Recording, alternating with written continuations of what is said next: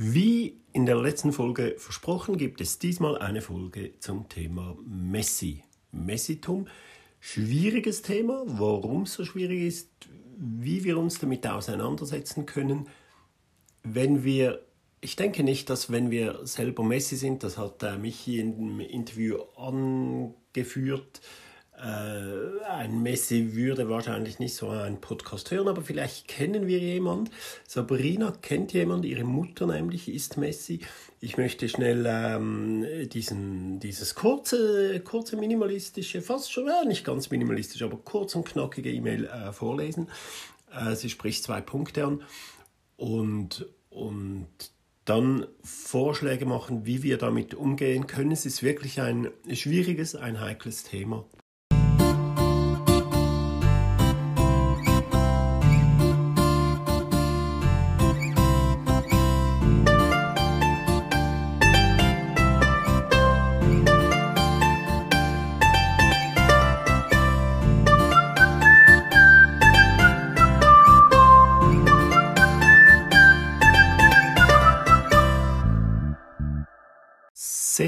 Herzlich willkommen zur Folge Nummer 142 des Podcastes Minimalismus und so mit mir, der Elf.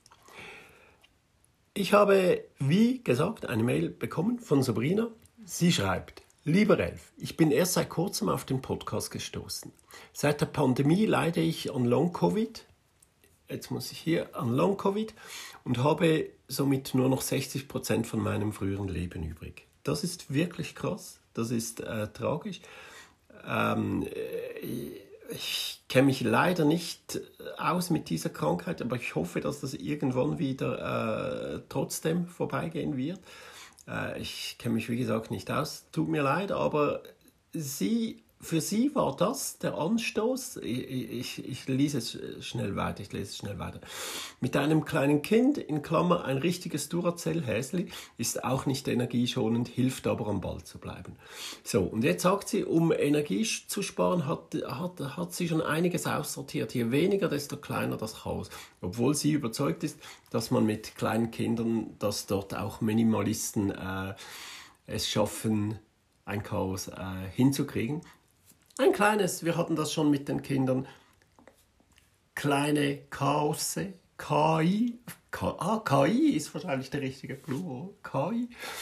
Ähm, nein, äh, da, da gibt es immer ein bisschen Chaos, aber man kann das als Elternteil natürlich schon lenken, dass halt einfach jetzt nicht jedes Zimmer der Wohnung ein Spielzimmer ist, dass man gewisse Ecken hat, ein Spielzimmer oder das Kinderzimmer oder so, dass das nicht. Natürlich will das Kind auch bei den Eltern sein. Und wenn die im Wohnzimmer sind, ist das Kind auch im Wohnzimmer. Da kann man auch dort eine Spielecke einrichten oder so. Aber das kann man schon organisieren, dass äh, nicht die ganze Wohnung äh, chaotisch wird. Aber darum geht es überhaupt nicht. Also super Idee, ähm, Energie zu sparen mit Minimalismus, das hatten wir gerade letztens. Darum geht es eigentlich. Darum geht es eigentlich, Ressourcen zu schonen, wie Energie und Zeit und 60% liegen da locker drin. Mach weiter, bleib dran, wirklich alles. Hör dir ein paar alte Folgen an, dort gibt es noch mehr äh, so Tipps, wie du was ausmisten kannst. Wirklich auch da wichtig, dass das nicht physische immer im Blick behalten. Ähm, die ganzen To-Dos, auch, äh, auch Projekte, was du dir noch vorgenommen hast, Bucketlists, Wünsche, alles, alles das auch zu reduzieren, Kontakte und so weiter. Also du kannst eigentlich nicht nur 60% dann behalten, sondern du kannst wahrscheinlich 60% äh, einsparen an Energie. Wirklich. Je weniger das du hast, umso weniger musst du dich kümmern, umso fokussierter bist du auf das, was wichtig ist und die ganzen Zeitfresser äh, eliminieren. Ähm, gerne auch das Digitale. Also das kommt, das kommt hin. Ähm, genau. Wir wissen, von allen Dingen, die wir besitzen, werden 20 benötigen 20% 80% unserer Zeit. Also theoretisch könnte man 80% ausmessen. Ähm, Aber das am Rande, wirklich super Idee. Äh, hör dir alte Folgen an, gerne auch andere äh, Podcasts, äh, YouTube-Videos, lies Bücher zum Thema. Minimalismus ist wirklich genau das Richtige. Und es funktioniert auch mit Kindern. Gibt es auch eine Folge dazu. Aber das eine Thema. Das zweite Thema, und das ist ja das Wichtige, das ist jetzt das Hauptthema. Meine Mutter ist eine Messi. Das macht es als Tochter nicht einfacher, da die Kindheit geprägt, da es die Kindheit geprägt hat. Immer vieles um einen herum. Durch den Long-Covid, der mich auch zusätzlich kognitiv beeinträchtigt hat, hilft es weniger zu haben, um so die Reizüberflutung zu reduzieren. So, nun zum eigentlichen Thema. Thema Messi. Überall wird erzählt, was dich glücklich macht, behalten, doch wie umgehen, wenn einen zu viele Dinge glücklich machen. So, Falls du diese Themen in einem Podcast äh, besprochen hast, äh, Mail ignorieren. Nein, ähm, so genau habe ich das noch nicht besprochen. Es ist ein schwieriges Thema und zwar geht es darum, wo ist die Grenze von Unordnung zum Messitum? Das ist schwierig. Messi, Messis sind im Prinzip Sammler, aber nicht so wie ich ein Sammler war. Ich, ich habe auch viele Dinge gesammelt T-Shirts, CDs, Schallplatten, Videos und Blu-rays, ähm, Bücher, viel Zeugs gesammelt. Aber trotzdem hatte ich nie Unordnung. Es war einfach alles vollgestopft, voll, aber nie unordentlich. Messi, eine Messi sammelt andere Dinge. Sie sind eigentlich auch Sammler, aber vielleicht eher Horter. Sie, die können nichts wegwerfen. Meistens handelt es sich um Zeitungen, Zeitschriften, äh, solche Sachen, Papier, Papierkram. Quittungen auch, die können nichts, äh, Quittungen oder, oder Verpackungsmaterial, Kartons, äh, Taschen, Papiersäcke und so weiter. Äh, es ist eine andere Richtung. Und wir müssen aufpassen, wenn wir wirklich von Messi sprechen, das ist wirklich eine Zwangsstörung. Und da können wir nicht einfach so, wie sollen wir sagen, unsere guten Ratschläge, unsere gut gemeinten Ratschläge anbringen. Das bringt erstens nichts, zweitens im Gegenteil, das, das stößt krass auf Ablehnung. Also wenn es wirklich krankhafte Züge hat, und das hat es in den meisten Fällen, äh, man kann, man kann vielleicht noch erläutern, wann ist es wirklich zwanghaft, krankhaft? Weil Sammeln Unordnung, Sammeln und Unordnung, das geht eigentlich auch noch. Das ist bei meiner Mutter so. Die ist noch kein Messi, aber die hat auch sehr, sehr viel Zeug, die sammelt vieles und sie hat Unordnung, aber sie ist noch nicht Messi. Sie kann, sie kann äh, normale alltägliche Dinge zum Beispiel wie, wie Kochen. In der Küche hat sie, hat sie keine Unordnung. Auf dem WC keine Unordnung. Sie kann aufs WC gehen. Sie kann normale Tätigkeiten, sie kann auch den Haushalt noch verrichten.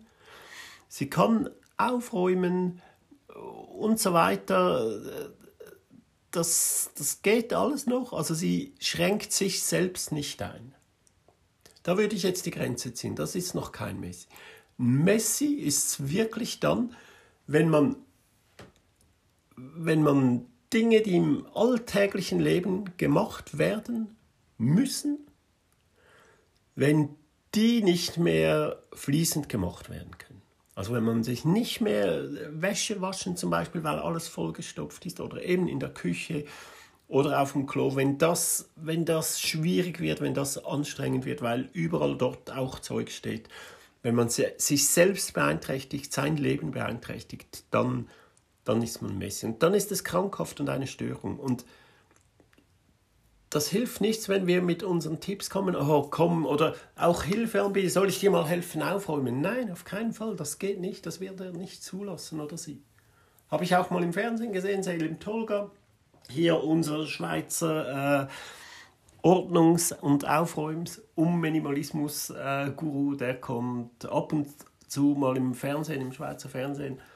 Da hatten sie es auch um solche Themen genau auch Unordnung Messi und, und beim Messi, also nicht mal der, obwohl er auch psychologisch sehr gut geschult ist und so, äh, aber halt nur auf, äh, auf seinem Gebiet, nicht mal der hatte eine Chance. Der Messi hat dann verstanden, ja, dass er ein Problem hat und hat sicher mal ein bisschen drüber nachgedacht. Und das ist das, was wir tun können, ein bisschen anschubsen. Ein bisschen was aufzeigen, aber nie natürlich, äh, wie soll man sagen, so mit dem Zeigefinger oder so. Das, das hilft einfach nicht. Wir, wir können aufzeigen, zum Beispiel, ähm, ja, wo, könnt, wo könnte man jetzt anfangen? Es ist wirklich schwierig. Ich bin sehr, sehr vorsichtig, hier Tipps zu geben, weil ich bin kein geschulter Psychologe. Und das ist wirklich, also das ist eine diagnostizierte Krankheit. Da kann jemand, der nicht geschult ist, wirklich nur ganz, ganz fein. Wir müssen vielleicht dieser Person bewusst machen, dass sie Hilfe annehmen könnte ob sie das, das wollen würde. Vielleicht nicht von uns, aber es gäbe hier schon so ein System. Man muss auch klar machen, was wir zum Beispiel klar machen können. Das hatten wir beim Thema äh, Newsverzicht, was ich mache. Man muss sich klar machen, man kann das alles gar nicht mehr verarbeiten. Die stapeln ja wirklich Zeitungen und, und auch Prospekte, Reklame und das alles Sie haben Angst, wenn Sie das jetzt entsorgen, hätten Sie es vielleicht genau am nächsten Tag gebrauchen können. Also das können wir sicher klar machen, es geht gar nicht, du kannst dich nicht mehr durch all das durchlesen, du kannst das nicht mehr aufnehmen, erstens und zweitens bringt es dir nichts, es hat nichts mit deinem Leben zu tun. Also diese Argumente äh, für den Newsverzicht kann man hier sicher auch anbringen. Aber versuchen klarzumachen, logisch, rational erklären. Denkst du wirklich, dass du das noch alles, aber nie negativ, also wirklich ganz, ganz vorsichtig sein. Was vielleicht ein guter äh, Trick wäre, klar zu machen, dass heutzutage alle Informationen auch digital verfügbar sind. Man muss das gar nicht alles stapeln und aufbewahren. Man kann im Laptop auf dem Computer, auf dem Handy kann man das alles nachschauen. Und zwar nur das, was einem interessiert. Man kann auch wie beim Ausmisten hier fragen, weißt du denn, worum es hier äh, geht in all diesen äh, Dingen? Was sind das für Themen, die dort behandelt werden? Welche Themen interessieren die dich? Schau es doch einfach nach online. Findest du auch online. Solche, solche Sachen vielleicht ein bisschen eben, wie gesagt, anstupsen. Vielleicht auch sagen, viele Leute behalten auch sehr, sehr viele Sachen aus Unsicherheit. Die sind unsicher, die, die denken, vielleicht könnten sie darin Hilfe finden, Entscheidungshilfen auch oft, oder? Sie sind, sie sind unsicher im Leben, was soll sie, und dann, dann können sie irgendwo was nachschlagen, vielleicht auch klar machen, dass, dass diese Unentschlossenheit schlimmer ist als eine falsche Entscheidung. Einfach mal spontan aus dem Bauch heraus eine Entscheidung fällen oder eben schnell googeln, schnell zwei Seiten pro und contra lesen, sich seine Meinung bilden und vielleicht ist sie ja dann trotzdem falsch, das kann ja sein. Aber daraus lernt man. Aus Fehlern, aus Fehlentscheidungen. Und das ist viel weniger schlimm. Man hat ja was gelernt. Viel weniger schlimm eine falsche Entscheidung als, als gar keine Entscheidung, diese Unsicherheit, diese Ungewissheit, Un Unentschiedenheit. Äh, solche Sachen vielleicht äh, kann man auch anbringen. Aber ja, zum Teil, zum, ich, wie gesagt, ich kenne mich wirklich zu wenig aus. Ganz ein heikles Thema. Aber ich habe viele Filme, so Dokus darüber gesehen und so.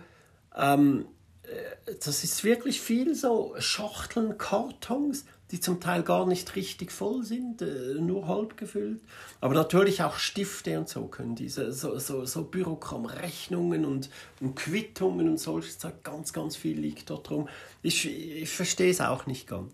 Auf jeden Fall nicht, nicht so mit dem Zeigefinger und, und, und aufdringlich, auf keinen Fall aufdringlich.